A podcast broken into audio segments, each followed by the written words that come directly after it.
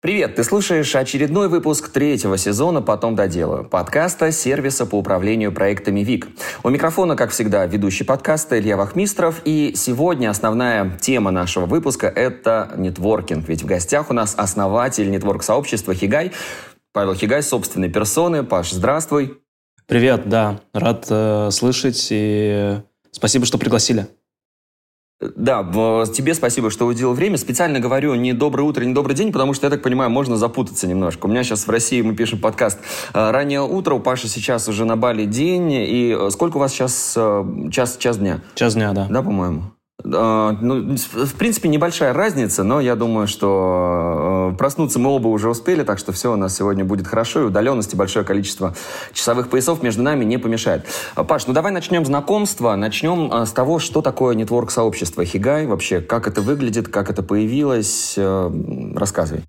Да, слушай, так получилось, что я уже где-то третий год full тайм этим занимаюсь. Вообще я фаундер, стартапа делал, и сейчас делаю стартап, но параллельно появилась такая потребность делиться с начинающими предпринимателями, и как-то это переросло в хобби, а хобби переросло в последующем ну, в полноценный бизнес. То есть сейчас сообщество у нас э, включает порядка 800 участников.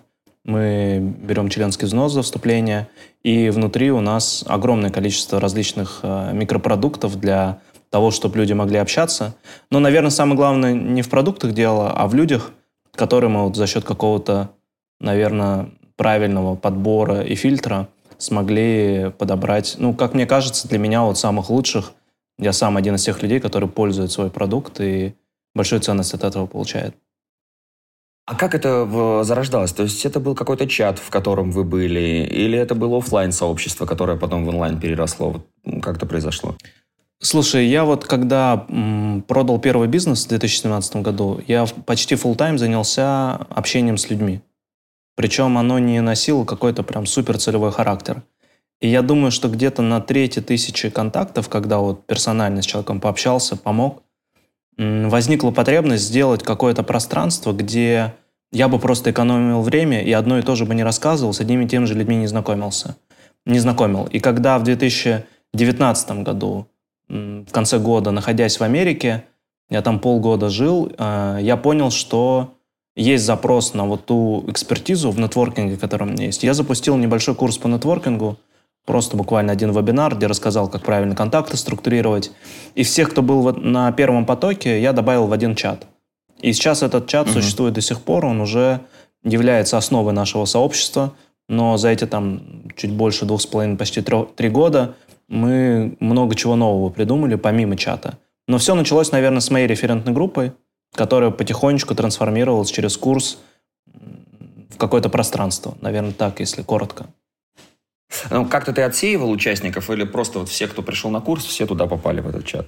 Слушай, ты удивишься, но когда ты нормально позиционируешь то, что ты делаешь, и ставишь э, небольшую оплату, а уже на этом этапе отфильтровывается очень много нерелевантных людей. И в данном случае, по сути, часть моего окружения – вот из этих там трех тысяч человек, из них там человек сто, они добавились в эту движуху, начали получать какую-то ценность. И я бы не сказал, что я как-то жестко фильтровал людей на входе, потому что в моем окружении уже на тот момент не было там токсичных людей, неадекватных, каких-то, знаешь, аферистов и так далее. То есть как бы из-за того, что со своим окружением уже много лет работал. Вот да, об этом тоже ты важную тему затронул. Хочется поговорить об этом чуть позже. Но вот э, какие обязанности твои были вот в тот э, период, да, когда все только-только зарождалось, и изменились ли они со временем? То есть вот как, какими именно задачами ты занимаешься сейчас в проекте? Смотри, на первой э, итерации я общался с каждым участником, который думает вступать в сообщество. То есть я закрывал функцию продажи. И когда стукнула пандемия в начале 2020 года, мне кажется, в первые полугодия у меня в среднем было 20 звонков в день.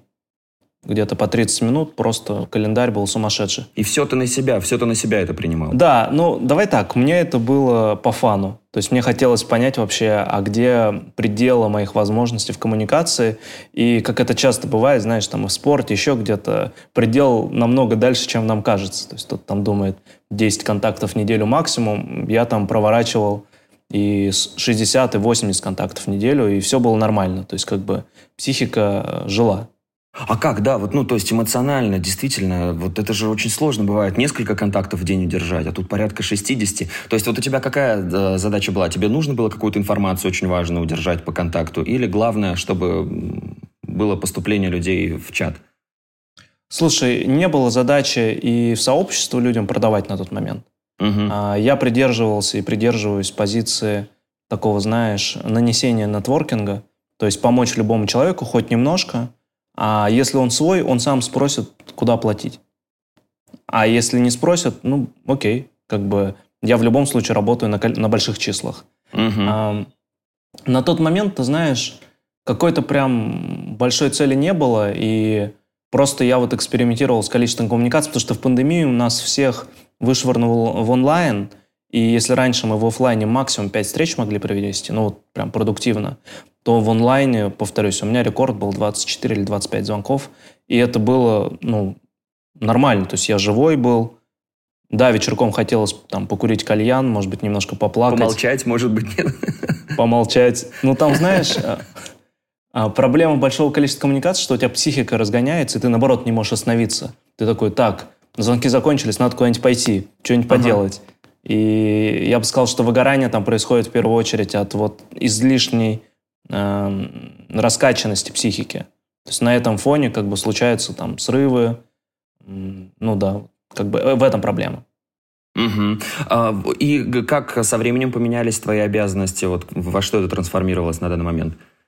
Да, смотри, получается, что продажу я смог делегировать команде и в том числе положить им такой некий ДНК нашего фильтра, да, по которому мы отсеиваем людей. Угу. А, за мной вначале было очень много продуктовой работы. То есть, на самом деле, один из месседжей, который часто у меня спрашивают, как делать сообщ- сообщество, я говорю, сообщество — это просто продукт. И если вы умеете делать продукт-менеджмент, вы ничего нового не придумали. Соответственно, на мне, как на продукт-оунере, лежало раньше много продуктовых задач, в том числе операционных, сейчас по большей части стратегических, ну вот там планирование тактики. Мы недавно, где-то год назад, начали Поскольку я пообщался лично с каждым участником, зачастую я являюсь скоплением такой, ну, всех последних сплетен, кто что сделал неправильно и так далее. Последние полгода мы пытаемся делегировать э, комитету этики, этики угу. э, решение по сложным вопросам. То есть, если что-то кто-то кого-то подвел, раньше я знал, что мне надо лично ворваться, начать это разруливать. Сейчас как бы уже есть там пять человек в сообществе, которые как контрибьюторы среди, среди участников, они помогают мне эти кейсы разрешать. Ну, наверное, э, если говорить там через год-два, то я вообще хотел бы, чтобы за мной осталась функция только креатора. То есть я хочу и там, ну, стратегическую, окей, продукт оунер да, а, может быть, какое-то там финансовое управление, но вот всю операционку отдать и остаться креатором, то есть человеком, который создает смыслы, а, публично выступает, ходит на подкасты, и тем самым формирует как бы дополнительный объем аудитории, которая задумывается о вступлении в сообщество или хотя бы знакомстве с его участниками. А вот смотри, ты говоришь о том, что если вдруг какая-то конфликтная ситуация или недопонимание возникало, раньше ты сам врывался, да, для того, чтобы решить этот вопрос. Сейчас это комитет по этике, вот ты хочешь, да, создать, ну, делегировать ему вот эти истории. А вообще, ваша ли это задача? То есть у тебя же основная задача в том, чтобы свести людей, да? Ну а как у них там выстроится коммуникация? Или все-таки из-за этого вы тоже отвечаете? Смотри, моя основная задача, как я считаю, создать угу. безопасное пространство, где ты не боишься писать людям, не боишься с ними сотрудничать. И если возникает такой кейс, ну кто-то там, не знаю, помог другому участнику с какими-то финансовыми транзакциями в Европе, и там платеж завис, и как бы все такие, что делать? Ну и один из участников, которого этот платеж завис, считает, что его кинули. Угу. Ну, наша задача была ворваться в эту ситуацию, поговорить и с той, и с другой стороной, потому что если его реально кинули, то второго участника, который это действие произвел, его надо изолировать и сказать, что, ребят, с ним сотрудничать не надо. Потому что если он еще раз в такую же ситуацию как бы другого участника поставит, то на кону уже будет наша репутация. И так как репутация и вот это пространство, в котором люди безопасно себя чувствуют, это очень взаимосвязанные вещи, то я считаю, что это неотъемлемая часть нашей работы следить за тем, чтобы люди могли доверять друг другу. Потому что сейчас когда-то ты говоришь там, слушай, я из Хигая, там, давай созвонимся, у меня есть там пару вопросов, люди с радостью откликаются. И если возникают какие-то э, транзакции между ними, мы всегда рады, потому что сообщество — это как раз то, что фильтрует людей по ценностям в том числе, и тебе не нужно много с ними договариваться, контрактов делать. Ты на доверие много делаешь. Но если как бы кто-то нарушает доверие это, наша задача, как мне кажется, на корню это пресекать, потому что любая подобная повторившаяся ситуация – это огром, огромный ущерб для нашей репутации, и ну, мы пытаемся с этим работать, не всегда прям у нас это круто получается, всегда эти ситуации тонкие, но я вижу, что с ростом сообщества мне точно эту функцию надо делегировать так, чтобы вот был какой-то независимый орган, который мог бы ворваться в ситуацию, понять вообще каждую сторону и разрешить. А регулярно в месяц две-три ситуации такие возникают. Кто-то на кого-то жалуется, непонятно, кто прав, кто виноват. И наша задача разбираться, конечно, с этой историей. И удивительно, я просто закончу этот пример, он меня немножко поразил. Ко мне параллельно Facebook написал приятель э, с просьбой э, разобраться с нашим общим знакомым, который тоже ему денег задолжал. И из-за того, что они не находятся в сообществе, я понимаю, что там совершенно нет никаких рычагов влияния. Ну, может в социальной сети пост написать. Ну, все. А в сообществе из-за того, что люди э, замкнуты на ограниченное количество потенциальных контрагентов, они видят огромную ценность в том, чтобы не вылететь из этого пространства. Потому что он может потерять, грубо говоря, потенциальных или текущих своих клиентов. Ну, контрагентов, партнеров и так далее. И тут, конечно, все ведут себя намного адекватнее. Если пригрозишь им каким-то эфемерным черным списком, в котором как бы все негодяи, которые плохо поступили, скапливаются, все как-то так настораживаются и намного адекватнее себя ведут. Ну, то есть вот эта вот э, бизнес-репутация, что, мне кажется, в российском вообще м, пространстве, обществе не очень распространено, она внутри сообщества очень классно работает и во все стороны, да, то есть это и участникам выгодно, и для нас как бы понятная работа. Слушай, это очень крутая ценность, э, действительно большой плюс. Но у меня даже, кстати, вопрос был э, чуть позже о том, э, в офлайне не часто получается разобраться, да, не понять человека, вот насколько он способен тебя на доверие вот этом самом не кинуть. Но на удаленке-то это еще сложнее. И вот у меня как раз был вопрос, как вы с этим решаете, а оказывается, вы фильтруете это все еще и самостоятельно, то есть постоянно разбираясь с этими ситуациями. Скажи все-таки, Паш, а есть ли, может быть, какие-то техники, техники или возможности вот при, на этапе еще вступления человека в сообщество понять его нутро. Есть ли у него двойное дно, нет этого двойного дна, или все только на опыте? Слушай, ну, конечно, там первую тысячу коммуникаций свою я провел в переговорке, собеседуя сотрудников на вхождение в компанию. Ну и я думаю, любой человек, который проводил много собеседований, понимает, что... Ну, я помню, знаешь, я с HR из рекрутингового агентства э, дискутировал, я говорю, ну за сколько ты понимаешь, человек подходит тебе в компанию или нет? я говорю, ну я, например, мне пять минут достаточно. Я говорю, вот я там такой крутой. А она говорит, она, наверное, 15 тысяч собеседований провела где-то. И она говорит, слушай, ну когда дверь человек открывает, я уже могу сказать, он подходит. Серьезно? Ну, давай так. Это рекрутинговое агентство, которое готовит кандидатов для то есть ее задача не, не 100% быть уверенной, что человек подойдет, но грамотно отфильтровать, там, не знаю, 70-80% кандидатов. А, ну как, слушай, по внешнему виду, опоздал человек, не опоздал, а, как он вообще настроен, какой у него, ну, вайб, да, грубо говоря. Uh-huh, uh-huh. И я действительно считаю, что когда у тебя насмотрен глаз, ты можешь какие-то вещи интуитивно, эмоционально считать, и вроде как человек приятно выглядит, хорошо говорит, но что-то, короче, не клеится. И мы вот называем это эмоциональный нетворкинг. А, и возвращаясь к этому вопросу в начале, как я, допустим, запоминаю людей, как я структурирую это, никак. Я в первую очередь полагаюсь на свои эмоциональные ощущения. Если мне человек заходит, я говорю, слушай, надо что-нибудь поделать вместе. Давай еще раз созвонимся или тебя с кем-нибудь познакомлю. Если у меня такого отклика не возникает, я говорю, блин, рад знакомству, пиши, если что, ну, как бы, наверное, пока нам не по пути. И, в принципе, если ты большое количество людей отсматриваешь и доверяешь своим чувствам, эмоциям, то этот фильтр работает. Это вот как раз то, что мы делегировали. А у меня девочки на продажах и нетворкинге, мы называем еще менеджер по нетворкингу, им 21-22 года. Три, три девчонки у меня. И они супер такие, знаешь, приятные, и я думаю, что вот они на эмоциональном уровне считывают вообще человек комфортный, ну, грубо говоря, достаточно ли набор у него софт-скиллов, чтобы взаимодействовать внутри сообщества. И этого вполне достаточно для поверхностного такого проактивного фильтра. Потом мы дальше уже работаем детективно по кейсам.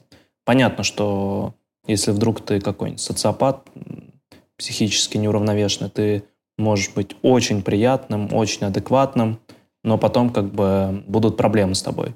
И наоборот, бывают люди, особенно айтишники, они очень так некомфортно общаются, немножко не доверяют. Но, например, из того, что я из, из той категории, кому в начале этого пути было очень некомфортно общаться, я их очень хорошо понимаю, говорю, блин, слушай, короче, расслабься, сейчас мы тебе все устроим, все люди, с кем, говорит, ты будешь общаться, будут приятные, ты поверишь вообще, что коммуникация может быть легкой, и наоборот, даже такие кейсы мне очень интересно раскрывать, так, чтобы люди ну, как-то любили нетворкинг, хотя изначально могли к нему очень скептически относиться, что такая, такая знаешь, бесцельная деятельность, общение ради общения.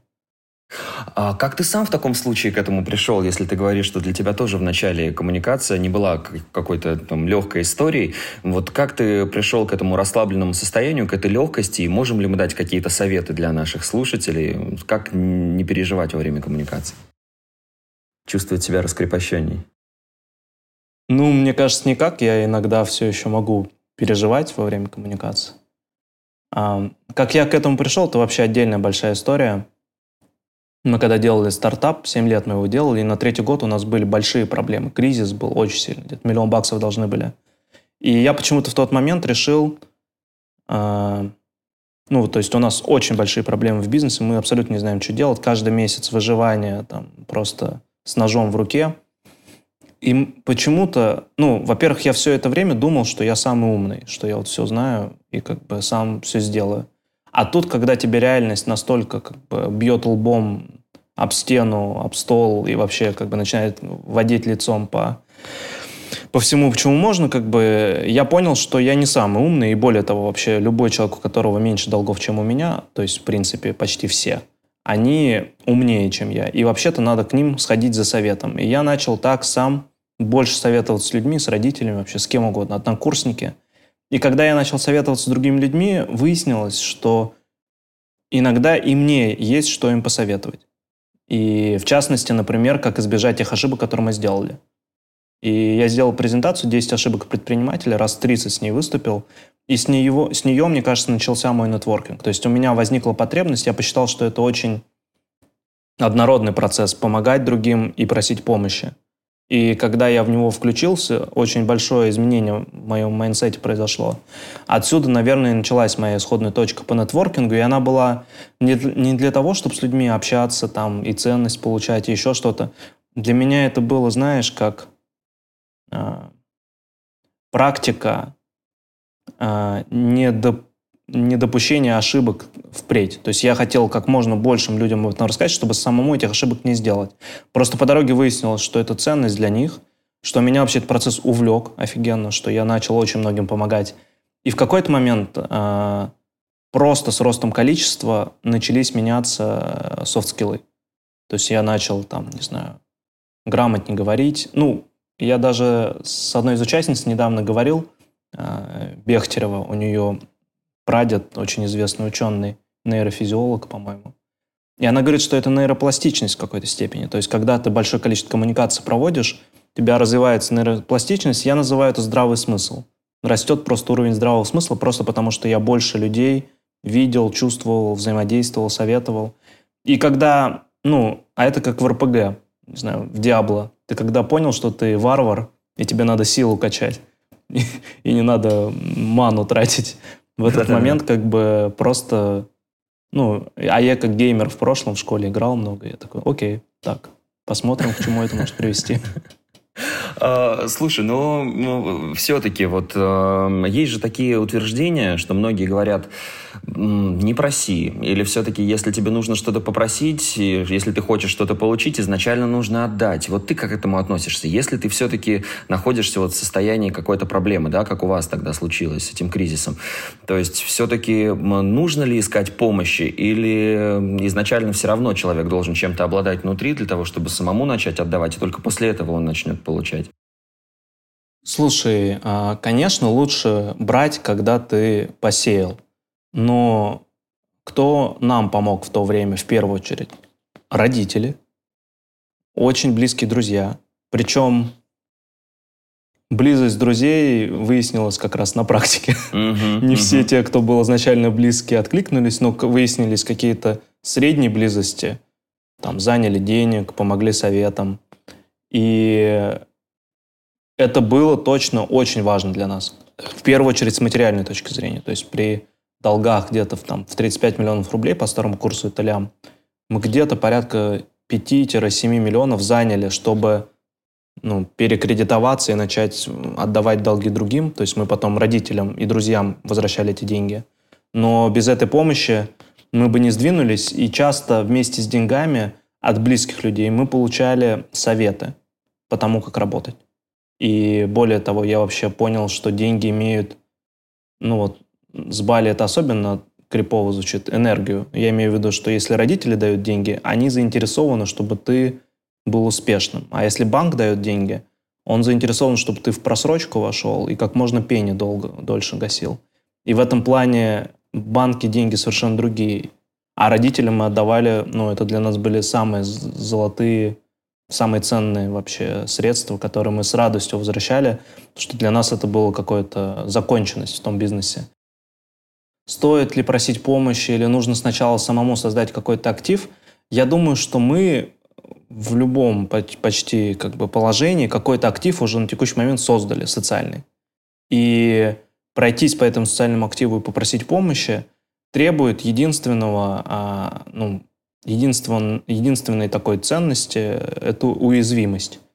То есть нужно быть достаточно уязвимым, чтобы не побояться попросить помощи у другого человека. Потому что он тебе может отказать, ты можешь расстроиться. Из-за этого люди часто помощи не просят. Ты можешь посчитать себя слабым, Хотя на самом деле мы все знаем, да, что сильный это как раз-таки тот, кто может быть уязвимым. Вроде такие банальные вещи, но вот на практике они когда всплывают, а, не всегда люди выбирают как бы ну вот какую-то разумную стратегию. Чаще они замыкаются в себе, и это такая ну, системная штука. Чем больше ты замкнулся, тем тебе легче замкнуться еще. И в какой-то момент ты вообще перестаешь общаться с людьми и получать через коммуникацию те ресурсы, которые может обычный человек, в принципе, получать. Согласен с тобой полностью. Но э, хочется вернуться к истории с эм, разницей коммуникации оффлайновых и онлайновых. Вот у вас уже опыт, в принципе, в этом довольно большой. А как ты считаешь, где э, знакомиться, устанавливать э, отношения легче? В онлайне, в оффлайне или особой разницы нет?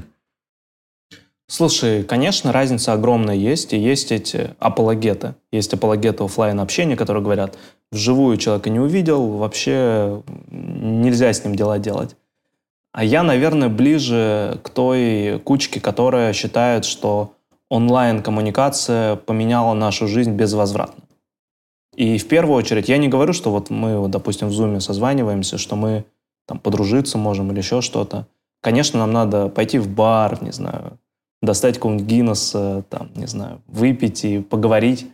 А, Но при этом что дает нам онлайн? Он дает нам воронку.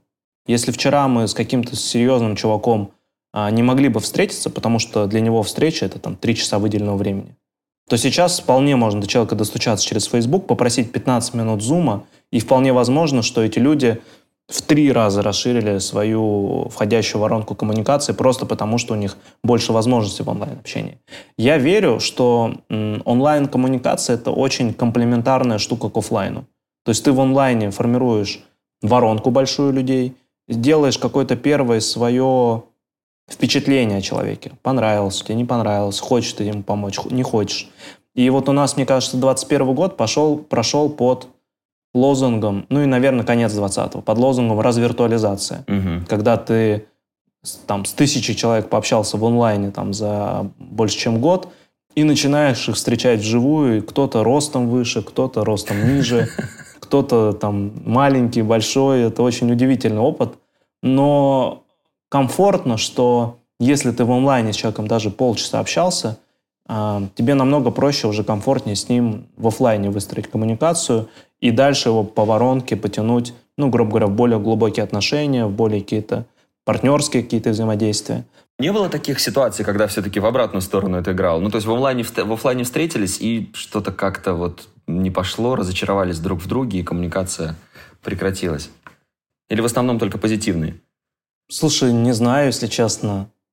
Наверное, у меня прям каких-то ярких разочарований не было. Все равно ты в онлайне с человеком в коммуникацию вступаешь.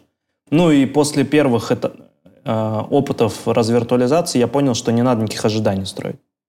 Ну, то есть, что человек может быть немного другой, вайп другой у него может быть и так далее.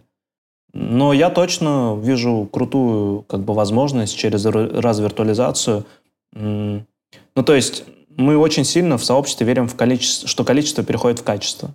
Что, допустим, чтобы найти себе кофаундера, надо пообщаться там со 100 людьми. Но если ты пользуешься только офлайном, это очень много времени займет. Если у тебя есть онлайн-инструменты, возможно, ты можешь там, с большей вероятностью ошибиться, но зато у тебя есть хотя бы количественный подход. Который перерастет, да, по итогу в качество потом, да. А, слушай, ну прежде чем к следующей теме а, перейти, Паш, а кто ты по образованию? У тебя какая основа, если не секрет? Я закончил экономический факультет э, Московского государственного университета то есть с психологией, с психотерапией ты особо-то как бы не связан? Или вот я, я к тому, что э, для того, чтобы устанавливать отношения, мне кажется, вот в этом плане тоже же нужно очень хорошо быть прокачанным. То есть вот эта прокачка твоя, она была просто вот на собственном опыте, да, общаясь с людьми, создавая свой собственный здравый смысл, как ты да говорил. Да, ты знаешь, мне кажется, что еще в университете я не очень был скажем так, приятный чувак. Ну, то есть сейчас, мне кажется, я намного больше обратной связи получаю, что со мной комфортно общаться, что у меня хорошие мягкие навыки и так далее. На момент обучения в универе угу. я был скромный, стеснительный, закрытый, азиатское воспитание в том числе, и неэмоциональный, и много было пробелов в коммуникации. Приходилось все это решать, э, много потребляя алкоголя. Мне кажется, мы тогда очень много пили и в университете, и на первом месте работе в Deloitte, международной компании. Вот и только спустя время там я начал ходить к психотерапевту, тренинги всякие посещать. Ну, вот на Бали уже почти 8 месяцев, тут тоже очень много своего какого-то опыта и практики. А, вот э, как раз эти тренинги, которые ты посещал, там, да, работа с психотерапевтом, вот э, каким образом они помогли тебе, я не знаю, выстроить ценности, возможно, да, коммуникации? То есть применяешь ли ты эти навыки сейчас, то есть в построении своей команды, в построении сообщества? Слушай, я думаю, что ценности я как-то поднял переписку, может, десятилетней давности, и я там писал про свои ценности, и они 14 лет где-то. Да, и они не сильно поменялись на самом деле. Угу. А то, что происходило со временем, а, ну, они раскрывались однозначно. Мне очень нравится чья-то цитата, что образование – это процесс передачи знаний, а воспитание – это процесс передачи ценностей. И я вот думаю, что ну, мы в какой-то степени в сообществе ведем воспитательную работу. Мы рассказываем, почему важно быть открытым, что уязвимым быть не страшно, что э, иметь амбициозные цели не означает, что ты вместе с этим принимаешь потенциальное поражение, да, если вдруг не получится, и там можешь расстроиться и побояться, например, пойти туда, куда страшно. И это, наверное, все пришло, наверное, начиная с тренингов. Я в 2015 году походил где-то несколько лет на э, такой есть в Москве тренинг, Московский тренинговый центр э, по аналогии с LifeSpring. Угу. Такая не очень экологичная история, много на них и плохих отзывов. Э, наверное, это похоже немножко на Тони Робинса, вот эту всю историю. И э, у меня в целом положительный опыт прохождения таких э, тренингов. Я спокойно отношусь к участникам, к тренерам, которые сейчас не очень, у них такая репутация хорошая на российском рынке. Но я точно получил оттуда много для себя. В первую очередь я стал более эмоциональным. А во вторую очередь, мне кажется, у меня более таки гуманистичность в ценностях появилась, то есть важность человека. И в-третьих, я благодаря тренингу открыл для себя психотерапию. То есть в рамках тренингового процесса мне назначили психотерапевта, с которым я пять лет уже работаю. И ну, очень огромный прогресс в этой области, как мне кажется, у меня произошел. Так, отлично. Ты сегодня тоже говорил по поводу специфичности выгорания, которое да, в комьюнити-бизнесе происходит. Вот как это все выглядит? То есть как, если ты выгораешь, то как это происходит? Вот ты просто, да, действительно а, на какой-то момент закрываешься там и какое-то время не общаешься просто с людьми стараешься? Или как-то по-другому это выглядит? А, обычный паттерн выгорания большого количества коммуникаций выглядит следующим образом. Ты, допустим, весь день на звонках, на встречах, а, и, скорее всего, есть привычка, что отдыхаем мы также в коммуникации. Ну, идем с друзьями в кино, в бар. И а, особенно, когда ты свою психику разогнал, тебе угу. кажется, что надо еще пойти вот сейчас что-то поделать, уже типа а как бы в формате досуга. И это, конечно, не позволяет твоей психике отдохнуть. Она, ну, надо как бы сесть помедитировать, чтобы, наоборот, ее э, выровнять а ты, допустим, идешь э, в бар с друзьями гулять и так далее, и в какой-то момент, э, я думаю, на моем опыте, опыте многих рядом моих знакомых, происходит э, такая дестабилизация, которая начинает очень сильно влиять на здоровье. Ухудшается сон очень сильно. Начинает как бы ЖКТ шалить. И а, обычно все это выливается там, в пониженный иммунитет и какой-нибудь там жесткий срыв, болезнь и так далее. И это вот супер распространенный паттерн. Ну, соответственно, когда ты заболел, по сути, организм тебе как бы дал сигнал, чувак, надо посидеть дома и ни с кем не общаться. Ну, mm-hmm. то есть, потому что ты больной и чувствуешь себя плохо. И вот, наверное, я три или четыре, раза впадал в такую штуку, а живя в Москве, ну, как бы, мне кажется, этот город, он создан для выгорания. Просто появился новый формат через общение. цитату где-то прописать, по-моему. Да.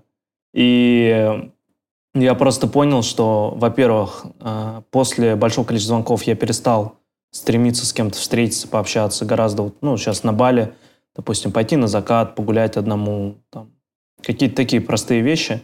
Ну, в частности, конечно, из вредных привычек я там кальян курю, но это, наверное, если бы не было коммуникации, не было и потребности в таких сублимациях, потому что вот он как раз быстро позволяет расслабиться, ну, как бы единственное, что ты занимаешь своего здоровья, понятно, что никотин все это вредно, и никакой пользы для здоровья в долгосрочной перспективе ну, да. не несет.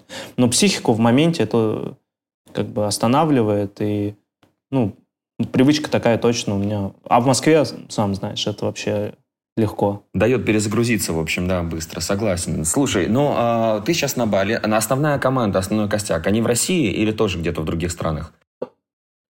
Да, почти вся команда, у нас где-то 9 человек full time они все в Москве или в Подмосковье живут. И я, ну вот у меня коллега моя, главная правая рука, она здесь на Бали со мной пожила там 3-4 месяца, вернулась сейчас в Москву, и вся команда сейчас, по сути, я удаленно управляю ей. Ну, мы в процессе последнего полугода вот аккуратного делегирования операционной работы. То есть, в принципе, это был такой согласованный э, набор действий. Но есть какие-то сложности в управлении? Опять же, там небольшая разница в часовых поясах, может быть, эм, еще какие-то проблемы возникают? Слушай, конечно, управление удаленной командой это вообще непростая штука. А, особенно угу. если, ну вот в нашем случае мы команду почти всю убрали junior, и они, вот у меня две коллеги выросли, по сути, до senior, а, и вот станут моими заместителями внутри. И это обычно влияет на то, что такая очень тесная связь э, формируется, эмоциональная в том числе. Ну, то есть, как бы, наверное, в психологических терминах родительски-детская, да. И когда удаленная коммуникация, не живая, а, сложно как бы, в рамках этой ветки подпитывать ресурсами, ну, то есть как-то просто проявлять заботу, делать что-то для коллег. А удаленно это сложновато. И, но с другой стороны, в рамках нашей стратегии было ну, вот эту сепарацию провести, что коллеги должны стать взрослыми, мы должны перестать в эту детско-родительскую игру играть и начать более системно вырабатывать бизнес-процесс. Ну, то есть, повторюсь, наверное, мой отъезд, он и плюсом, и минусом явился. То есть, с одной стороны, коллегам тяжелее из-за того, что они видят, особенно в России, всегда SEO или гендир, он такой какой-то, знаешь, э, мифический характер обычно для сотрудников носит. Это какой-то царь практически, к сожалению. Ну, то есть такой менталитет часто у сотрудников. Но мы, конечно, практикуем немножко другую историю. Мне гораздо ближе история про горизонтальное управление, горизонтальные структуры. Мы в стартапе еще там в 16-17 году тестировали холократию, культурный код. Еще, как говорится, до того, как это было модно, мы тогда уже пробовали делать круги, какую-то конституцию вокруг гендира, для того, чтобы децентрализовать э, процесс принятия решения и тем самым дать возможность компании быть более гибкой и больше инициатив формировать внутри. Ну, может быть, у вас и потребности не было в вертикальной структуре. Все-таки, ну, количество людей, я имею в виду, не такое большое, как там в тысячу человек, например, да, когда, ну, там просто невозможно, мне кажется, всех на горизонтальном уровне удержать. Ты имеешь в виду сейчас в сообществе? Да, да, да, да, да. Ну, именно вот в работе с командой. Слушай, но надо понимать, что у нас в сообществе, допустим, там на 800 человек, где-то есть порядка 50-70 контрибьюторов. Это те люди, которые очень mm-hmm. сильно нас любят, мы им помогли, и они говорят, 4 часа в неделю моего времени держи.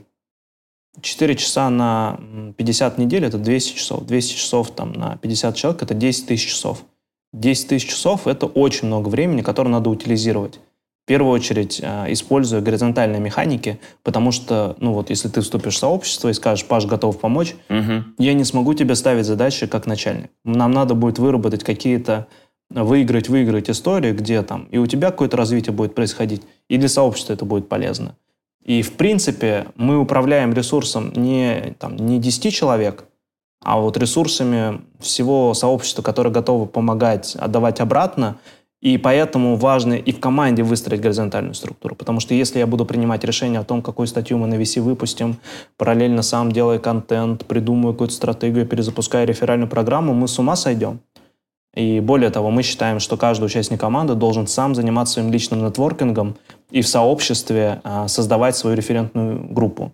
Потому что он тогда будет лучше понимать наш продукт и больше вовлечен в его реализацию.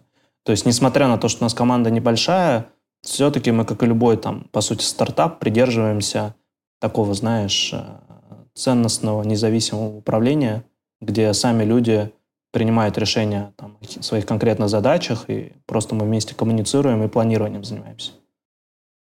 Круто, круто, да. Теперь уже более понятна, да, сложность э, этого процесса и как его выстроить. Э, помимо, конечно, выгорания и проблем с прокрастинацией в рамках нашего подкаста, мы очень часто затрагиваем тему тайм-менеджмента. Вот как вообще сейчас выстроен твой день? То есть есть ли какая-то строгая градация, что вот в первой половине дня я обязательно этим занимаюсь, во второй этим, там, в третьей другими какими-то вещами? Или все это довольно относительно? Вот от дня ко дню все изменчиво и может поменяться очень быстро? Слушай, но э, я ярый фанат Google календаря. Это приложение, которым я пользуюсь минимум там 30 минут в день, просто потому mm-hmm. что в нем планирование мое. И как и в принципе у многих э, фаундеров стартапов, у меня нет там свободного места. То есть 30 минут, час, слоты все занимаются. Из-за того, что календарем обычно в какой-то момент я перестаю управлять, у большого количества людей мой календарь Сотрудники могут мне ставить встречи, назначать консультации с участниками, еще что-то. А, ну, повторюсь, в пандемию, конечно, было еще хуже, там 60 звонков в неделю могло быть. Сейчас, наверное, мы в районе 30 держимся, но это а, почти все время, почти весь мой день занят коммуникациями. И ну, это точно спорная история. Кто-то скажет, типа, блин, а когда ты работаешь, ну, мы все знаем, да, какую э, противоположную позицию обычно здесь можно занять. Но для меня коммуникация – это работа. То есть, когда я много коммуницирую, идет какой-то прогресс. И в этом плане Google календарь мой основной инструмент. Я использую там пять разных цветов для того, чтобы отмечать оранжевым спорт, голубым работу по стартапу. Вся статистика там собирается. И за последние шесть лет, наверное, ты можешь отлистать мой календарь и увидеть полностью, что я делал в течение дня – где там я к триатлону готовился, и там все оранжевым закрашено. Сейчас вот там голубым это стартап мой отдельно, который я развиваю. Видно, что потихонечку стартап начинает забирать время. Конечно, это основной мой инструмент э, выстраивания продуктивного дня или не очень продуктивного, но наполненного коммуникацией. И я нахожусь в интерпретации, что чем больше я запланировал, тем больше у меня свобода. То есть такая, может, несколько кон- контринтуитивное утверждение, но то есть чем больше я выделил каких-то слотов на регулярные звонки на какие-то конкретные задачи, тем больше означает в то время, которое не занято, я могу наполнить чем-то творчески, спонтанным, куда-то поехать, что-то поделать и так далее.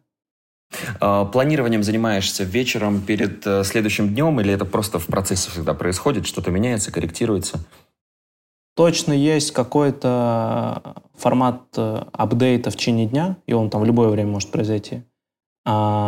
Я стараюсь раз в неделю садиться и планировать э, неделю следующую с легким угу. подведением итогов. И есть еще большие циклы, месячный, квартальный, годовой. В принципе, ну, я точно фанат планирования, при этом мой подход, что важен процесс планирования, а не планы. То есть то, что я сел, выделил там 2-3 часа на создание каких-то планов, анализ ситуации, вводных, переменных. Это самое важное, потому что, находясь в этом состоянии, я начинаю уже как-то правильные решения принимать. Угу. Да, спасибо. Э, продолжая разговор про э, команду, конечно, я понимаю, что комьюнити-сообщество – это совершенно не стандартная структура, которую мы привыкли видеть в различных других организациях, в других стартапах. А как ты интерпретируешь такое понятие, как корпоративная культура, и есть ли она в Хигай? То есть выстроена она у вас, если нет, то будет ли? Слушай, я думаю, что вот э, мой эксперимент с корпоративной культурой там, в 2016-2017 году, который не закончился успешно, мы там продали компанию недорого конкурентам, он для меня был как незакрытый гештальт, знаешь. Типа, надо что-то с этим сделать. Ну, то есть, я столько материала на эту тему прочитал, столько, со столькими людьми поговорил, мы что-то внедрили, и для меня, как мне кажется, вот вся эта история с холократией, культурным кодом, она нашла именно свое воплощение в сообществе. И, ну, приведу несколько примеров. У нас были кейсы за эти там три года, когда люди из моей команды уходили в команду ребят из стартапов внутри сообщества. И я, например, не воспринимаю это как уход из моей компании. Угу. Для меня это уход э, человека, в компанию в рамках периметра моего влияния. И я не расцениваю это, вот как знаешь, бывает, у ключевой сотрудник уходит, и такой, блин, там, кому-то повезло, он сейчас забрал, я это столько усилий вложил. Для меня, наоборот, было несколько кейсов, когда мы делали трансферинг человека.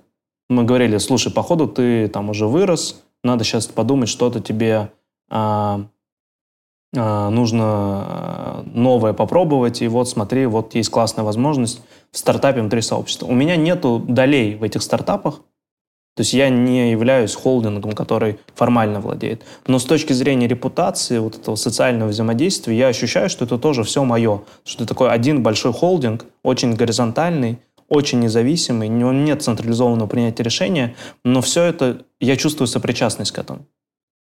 Но, по сути, и твои люди там же в, э, в этих компаниях э, появляются, да, которые, у которых с тобой очень хорошие отношения. Но они в рамках сообщества остаются, то есть они продолжают общаться, да? Да, конечно. То есть, ну, а, это ага. не такой распространенный кейс, но точно занимаясь, ну, проводя условно нетворкинг, консультацию человека, который где-то работает, мы не обсуждаем, как ему лучше работать, мы обсуждаем, как ему лучше карьеру строить. И это угу. всегда я в курсе о динамике того, чего большого количества людей происходит. Я могу кому-то предложить перейти в другую компанию внутри сообщества. То есть это настолько м- динамичный процесс, в котором просто если ты в курсе, что происходит у людей, они все находятся в пространстве, где ты предварительно можешь доверить э, и как бы сделать чуть другой просят, очень много возникает бизнес-форматов э, взаимодействия. Ну, вот если о корпоративной культуре продолжать, э, какие-то традиционные вещи присущие у вас происходят, я не знаю, там, корпоративные сборы, может быть, в онлайне, может быть, офлайн где-то собираетесь периодически, как-то вот разрядиться, поближе познакомиться, неформальные темы пообщаться? Слушай, ну вообще это основа была и есть нашего сообщества, офлайн встречи. В основном они, конечно, в Москве проходят, где больше половины участников. А вчера у нас была большая встреча и ребята сообщества общались. Мы вообще в прошлом году провели 15 стендапов. Я начал как-то задал эту штуку, и первый раз вышел, прочитал свой стендап про стартапы и про сложность жизни фаундера. И потом более, наверное, 60 человек в первый раз выступили у нас на, на стендапе. И это знаешь про что? Это про очень теплую аудиторию, где ты, в принципе, любую шутку пошутишь и уже посмеются. И это про публичную психотерапию, потому что я к стендапу готовился на сессию психолога. То есть мы вытаскиваем какую-то супер болезненную вещь, я такой, наверное, никому об этом рассказывать нельзя. А потом думаю, ну расскажу-ка я об этом на стендапе.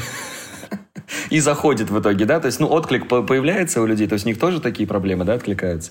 Конечно, конечно. Я думаю, что все те, кто движется на очень быстрых э, как бы скоростях и кто меняется, болезнь роста переживает, у него у всех одни и те же проблемы. Все выгорели к чертям, всех нету времени на личную жизнь, все как бы, ну там, не знаю, до конца не понимают, как зафандрейзить. Ну, то есть проблемы очень у всех типичные, и часто вот в таком пространстве начать шутить на эту тему очень ценно. То есть это задает очень классный стимул к неформальному общению. Ну и вот, и мы любим такой, знаешь, нетворкинг неформальный. То есть люди приходят, знакомятся. Обычно ты можешь за вечер там 10-15 человек познакомиться и даже не узнать, чем они занимаются. Просто потому, что это не э, конференция, где ты с визиткой ходишь, да, там, меня зовут так-то, я занимаюсь вот этим. Нет, народ как бы пришел отдохнуть, потом ты где-то в Фейсбуке добавишь его или в Телеграме в чате увидишь, и выяснится, что он там, знаешь, C-level в Яндексе или еще кто-то ну, что как бы у него хорошая позиция.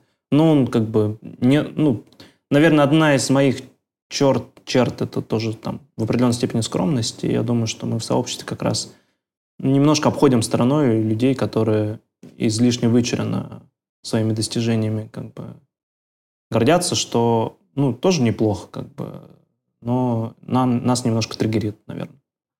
Ну да, хорошо, когда про человека говорят, а не он про себя, да, согласен с тобой полностью в этом. А вот ты, кстати, говорил, что ну, действительно такая общая черта есть у современных предпринимателей, вообще у людей, которые чего-то хотят в этой жизни, в современном мире, что все действительно выгоревшие, уставшие, вот тяжело им с этим бороться. И про, в то же время и про софт-скиллы ты сегодня говорил, про хард-скиллы. Вот э, ты как считаешь, что все-таки в современном мире важнее? Чтобы э, человек четко знал свою работу, имел ну, такие прокачанные хард-скиллы, был настоящим профессионалом, профессионалом да, в своем деле, или все-таки, чтобы он был энергетически наполнен и был ну, готов развиваться, было у него желание и глаза горели. Вот. Или какая твоя точка зрения по этому поводу?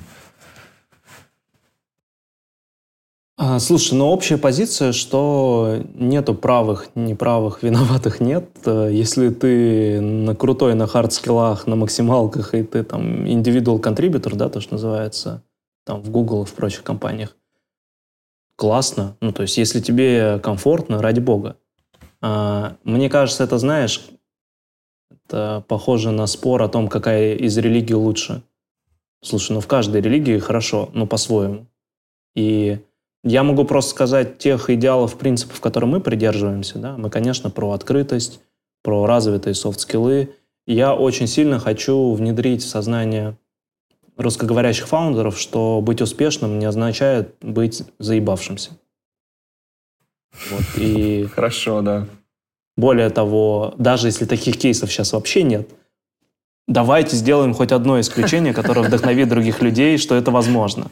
Понимаешь? Потому что для нас успешный предприниматель – это кто? Тиньков, Галицкий, ну вот в русскоговорящем пространстве ну, come on, как бы человек, который там, делая M&A, называет как бы компанию, с которой он слия, сливается говно Яндексом, ну, по мне, супер токсичный месседж отправляет бизнес-комьюнити, что так можно поступать.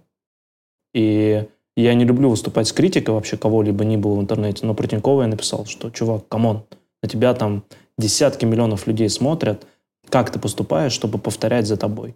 И если ты как бы такие даешь себе позволения – то значит у тебя нет социальной ответственности внутри. И хотелось бы, чтобы предприниматели были другого склада, другого характера, чтобы они нас вдохновляли своим примером. И да, это все может быть оторвано от реальности даже немножко, чуть-чуть э, попахивает сектантством или какой-то религией, но если это работает, если это реально делает жизнь людей лучше, предпринимателей качественней, а бизнес-среду более продуктивной, ну, я типа за. Ну, я из тех предпринимателей, который искал это, э, такое сообщество, грубо говоря, чтобы вступить и не париться. Я не нашел такого сообщества, мы решили что-то начать делать сами. Да, мы не делаем что-то сверхглобальное, но тем не менее я знаю, что каждым своим усилием мы вот какой-то небольшой кирпичик закладываем, чтобы наше бизнес-сообщество было более экологичное, люди внутри в нем были более адекватные.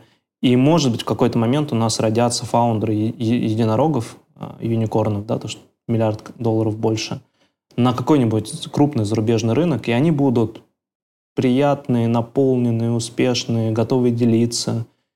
И это кайф. Ну, то есть я в этом вижу миссию не просто помочь сделать стартапчики на зарубежных рынках, там, чтобы они куда-то добежали, а чтобы люди не потеряли свое человеческое лицо, что по дороге очень легко сделать, как мне кажется. Слушай, как же это все отзывается? Ты вот сейчас про пример поведения предпринимателя говорил, у меня аж мурашки пошли, я прям, прям, да, я согласен с тобой полностью, это прям Сто процентов. А, слушай, ну и про планы ты уже тоже рассказал, но все-таки вот перед тем, как Блицу перейдем, именно внутри команды есть ли какие-то планы по увеличению количества людей в команде? Там, да, я не знаю, может, какие-то отделы, опять же, новые планируете открывать? Какие-то новые направления, может быть? Слушай, а, наверное, каких-то прям... Суп... Ну, то есть мы, наверное, не стартап в этом плане, который быстро масштабируется, им надо расти там, по 20% в месяц и так далее. Угу. А, мы делаем такой ламповый бизнес, очень подвязанный под, под меня, под моих людей. И, наверное, мы будем органически расти. Там, условно, в прошлом году мы сделали, может быть, где-то миллионов 17 рублей выручки. В этом году, ну, x2, если мы сделаем, это будет классно. И команда, если вырастет, ну, где-то там полтора раза, может быть, примерно.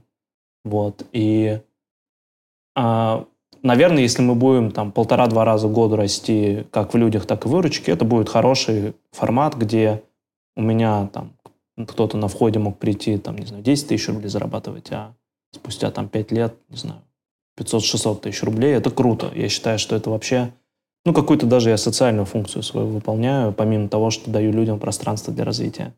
То есть прямо каких-то суперсерьезных планов, наверное, нет. Единственное, куда мы все смотрим, и мне видится, что на базе сообщества может запивотиться несколько стартапов.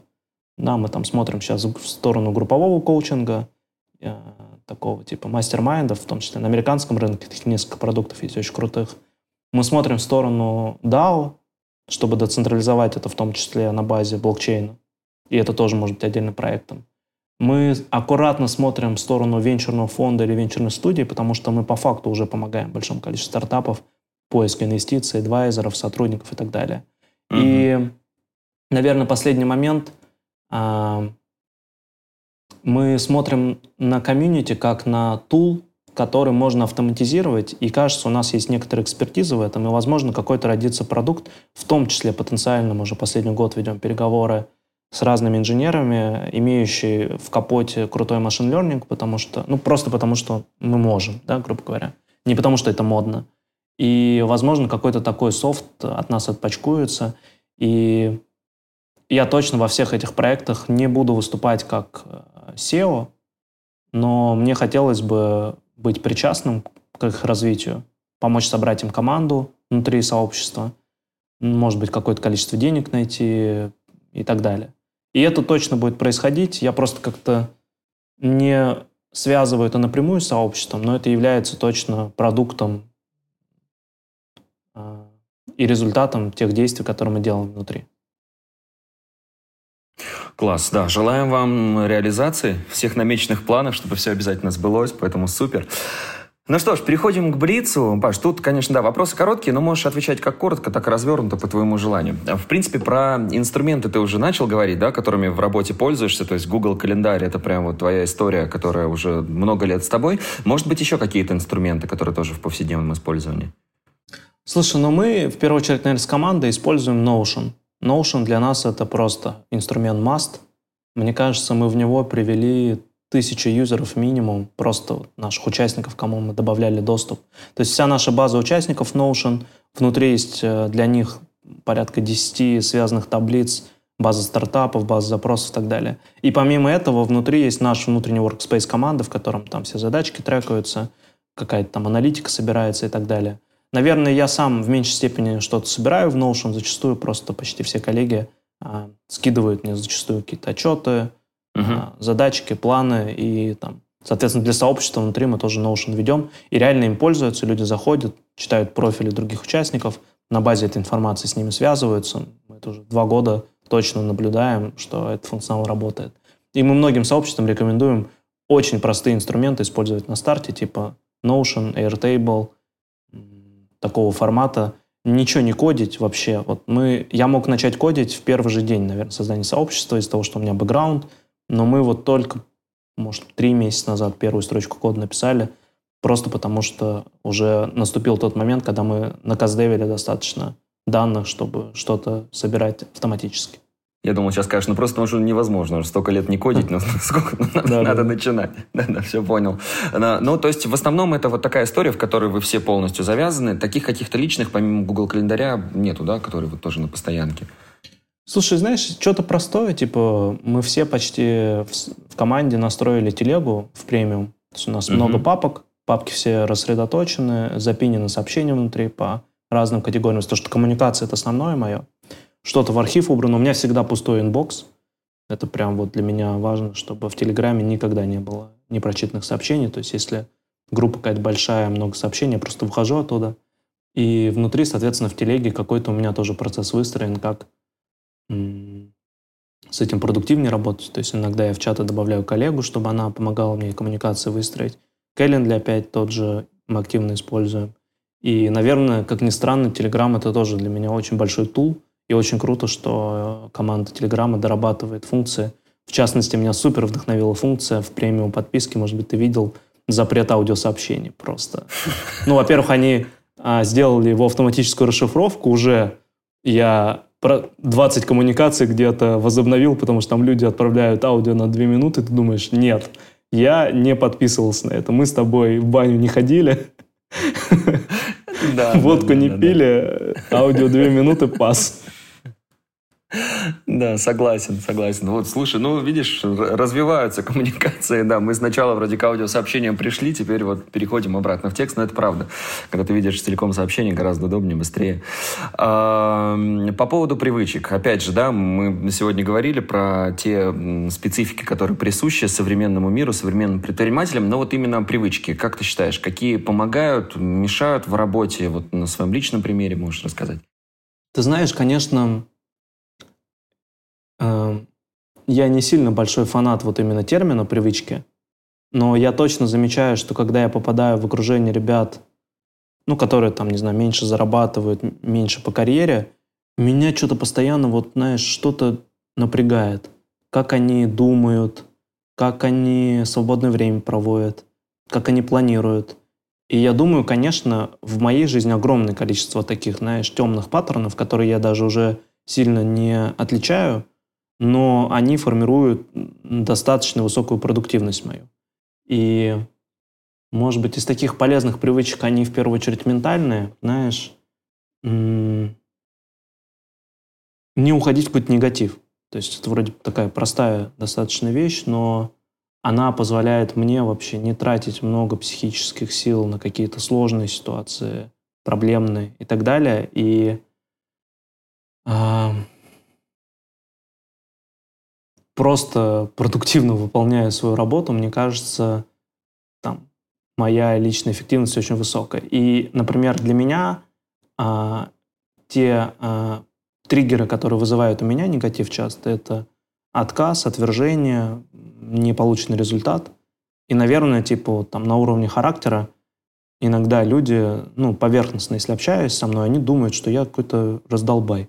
Ну, то есть я такой, ну, что поделаем, ну, погнали о, прикольно, давай. Ну, типа.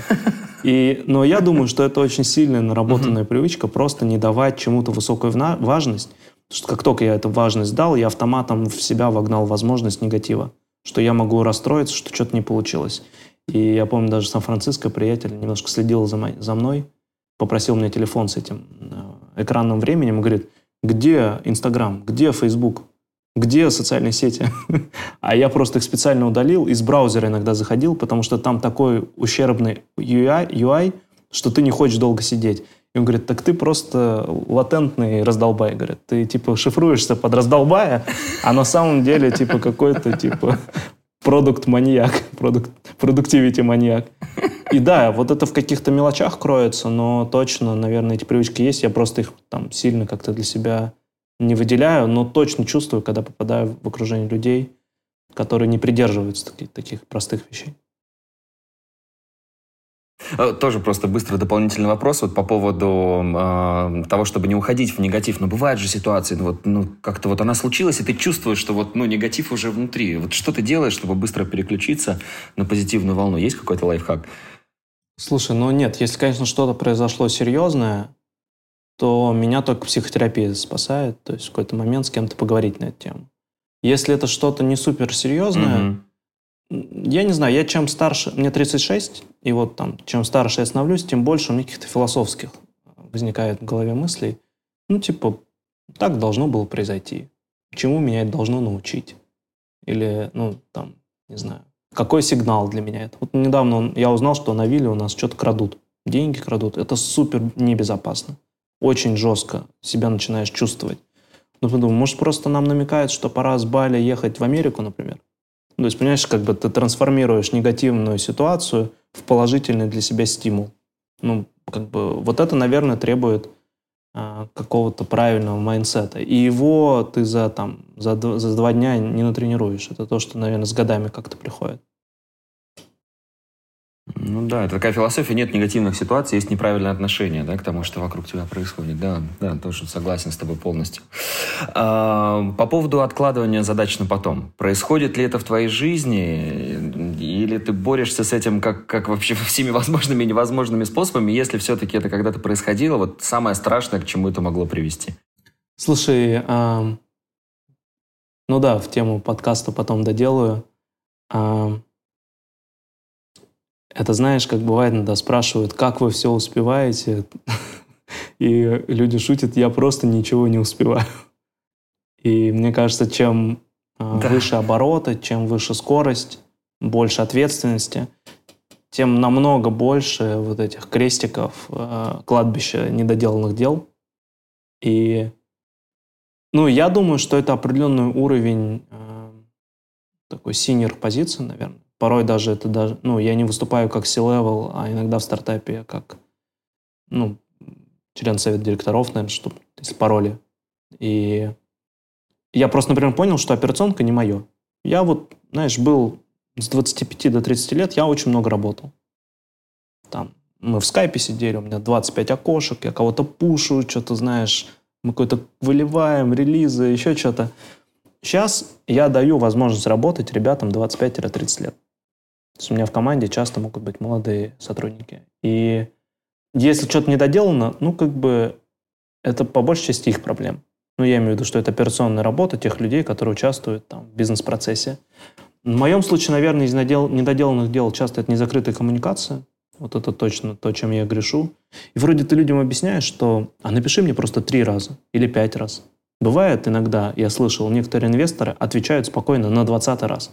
Что им раз в неделю шлешь, что, как дела, что, как дела. И на 20 раз они говорят, спасибо, что писал мне, каждый раз я видел это сообщение в инбоксе, и на 20 раз у меня появилось свободное время.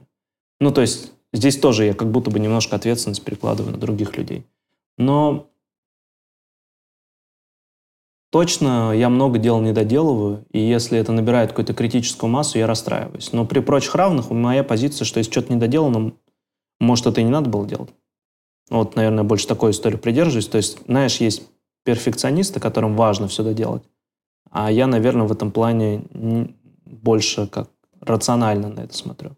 Особенно, когда есть команда, которая работает там, там в стартапе и в, и в сообществе есть такие люди. Часто бывает, человек приходит, что-то просит, ты не отвечаешь, и через два часа он такой, ну, я сам сделал. ну, и отлично. все, все уже решилось, да, да. Да, да, да. То есть не было какого-то такого, знаешь, прям жесткого косяка, из-за которого я очень сильно расстраивался. За последние, мне кажется, 7-8 лет я такого даже не припомню. Круто, круто, круто. А, сегодня тоже ты частично на вопрос, который я следующий задам, отвечал. А, какие навыки ты считаешь нужными для человека в современном мире, чтобы чувствовать себя максимально востребованным? Угу. Слушай, ну, я думаю, что по большей части это мягкие навыки, там про хардовые, наверное, я не буду говорить, это вообще отдельный разговор. Мы даже как-то делали конференцию по софт-скиллам, и вообще первый вопрос, который задали слушателям в офлайне, это был человек на 100. А какие софт-скиллы вы знаете и сколько их? И ну, мы не получили какого-то разумного ответа. Кто-то говорит их сотни, кто-то говорит там основных 10. Но, наверное, я рефлексирую на эту тему как раз на конференции, то и выдал, по 4 или 5 навыков, которые я считаю критичными. Конечно, это осознанность, она практикуется там терапии, медитации и так далее. Второе – это, ну, а, взросление, взрослая позиция. Я думаю, что это тоже там условно из терапии, коучинга и так далее. Ну, как-никак, э, я апологет нетворкинга, и, конечно, связи, коммуникации – это тоже очень важный скилл, умение формировать, умение представиться, умение комфортно вести а, взаимодействие. И более того, первые два навыка как раз и делают тебя приятным. Ну, то есть часто ты общаешься с человеком и думаешь, а что ты такой приятный? А потом выясняется, что он там каждый год на Випассану ездит, где молчит 10 дней. Из кабинета психотерапевта не выходит и как бы в целом ведет активный образ жизни. Так что быть приятным – это тоже как бы часть навыка, которая первыми двумя. И четвертое, наверное, это гибкость какая-то, очень адаптивность высокая. Да, то есть когда я не пытаюсь быть фиксированным, особенно вот там есть э, концепции вьюка, может быть, знаешь, и бани, про то, что мир, э, там, особенно с пандемией, стал безумно непредсказуемым, и все, что мы можем сделать, это ответить своим mindset ом, который должен стать настолько же гибким, насколько мир непредсказуемый. И если мы меняем свой mindset, а 20 лет назад или кто-нибудь из наших родителей скажет, просто в тебе нет стержня. Но нам важно как раз уметь это ну, различить там, где их фидбэк наш другого поколения объективен, а где они просто не учитывают новую реальность. Круто, да, спасибо. Ну и финальный вопрос. Что почитать, посмотреть, послушать? Опять же, да, из личного опыта. Что посоветуешь? Слушай, э, часто мне этот вопрос задают, я иногда что-то отвечаю, но знаешь, это как будто что-то из моего старого прошлого, когда я что-то читал, смотрел или, э, в общем, изучал. У меня такое чувство, что когда стало много коммуникаций, я перестал что-то смотреть, изучать. Я, мне если что-то надо, я иду к человеку. То есть нужно мне там маркетинг, я иду к маркетологу. Нужен там бездев на американский рынок. У меня есть чувак, который бездев. Если надо, можно и автора книги найти, который что-то написал, и узнать, что, оказывается, и книга, и автор, может, не так уж и хороши, как э, бестселлер на там, Озоне или где-то. Я бы посоветовал просто больше общаться и не бояться решать вопросы через нетворкинг.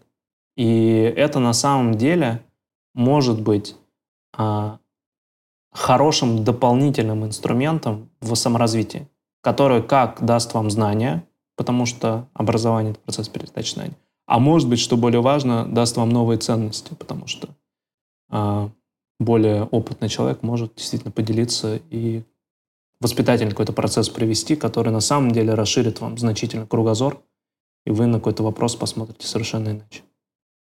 Совет от практика, поэтому, дорогие друзья, да, обязательно этим воспользуйтесь.